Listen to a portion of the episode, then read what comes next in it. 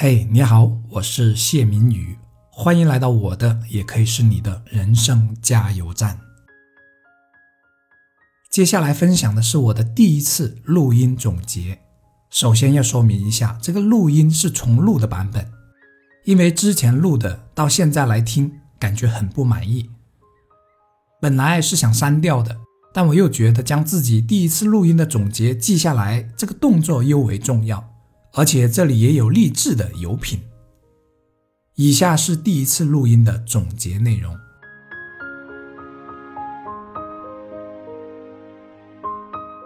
可能刚开始我有些自大了，当知道自己可以尝试一下主播之后，我满腔热血，再加上自己过去写下了几十万字的日常分享，所以更是信心满满，因为有原创的内容嘛。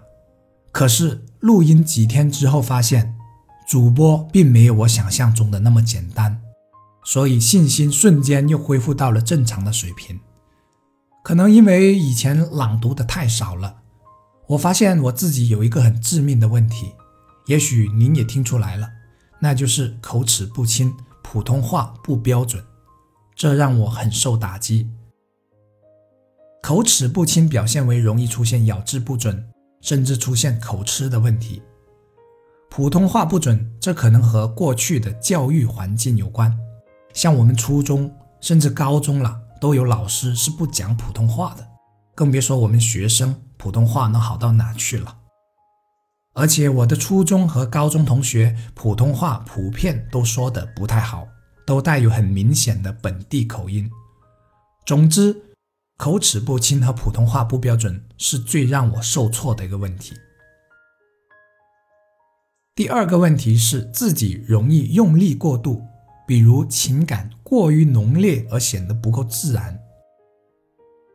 第三个问题是不够平稳。打个比方，我录一篇一千多字的散文时，会出现部分重录的现象。重录的最大问题是连接处两句话的口吻不一致，这是让我非常郁闷的问题。为什么呢？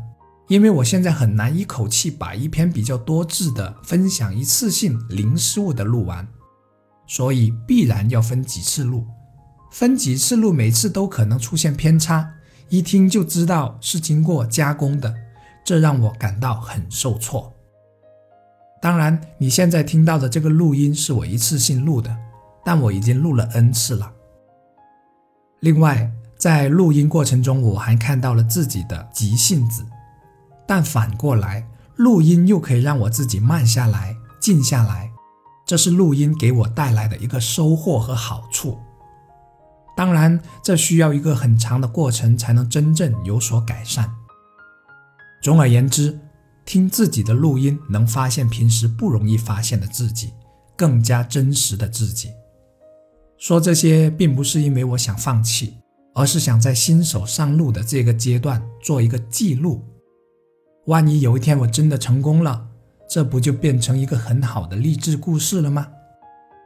我做事情，尤其是难度比较大的，经常都会这样想，这样可以让自己不至于那么快就浅尝辄止，让自己能坚持的更持久一些。毕竟我是完全没有主播的基础的，算是一种挑战了。而且听了一些专业的声音之后，感到更加自卑，因为差距实在太大了。是的，我就是在这个前提下。在这个基础上起步的，我会为自己打气加油的。